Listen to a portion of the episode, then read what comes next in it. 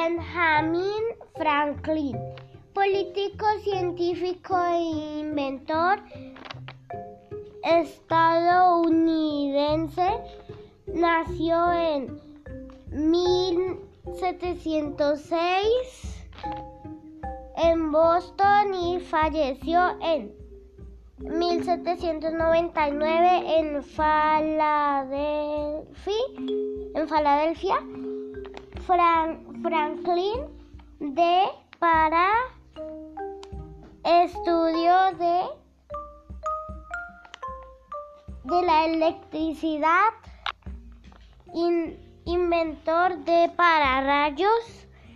Gracias a él podemos saber que los rayos son descargados eléctricas. Todo ello hasta el día de hoy ha, ha sido de gran importancia ya que satisface muchas de las necesidades humanas. Una de sus frases célebre es, no cambies la salud por la riqueza, ni la, ni la libertad por el poder.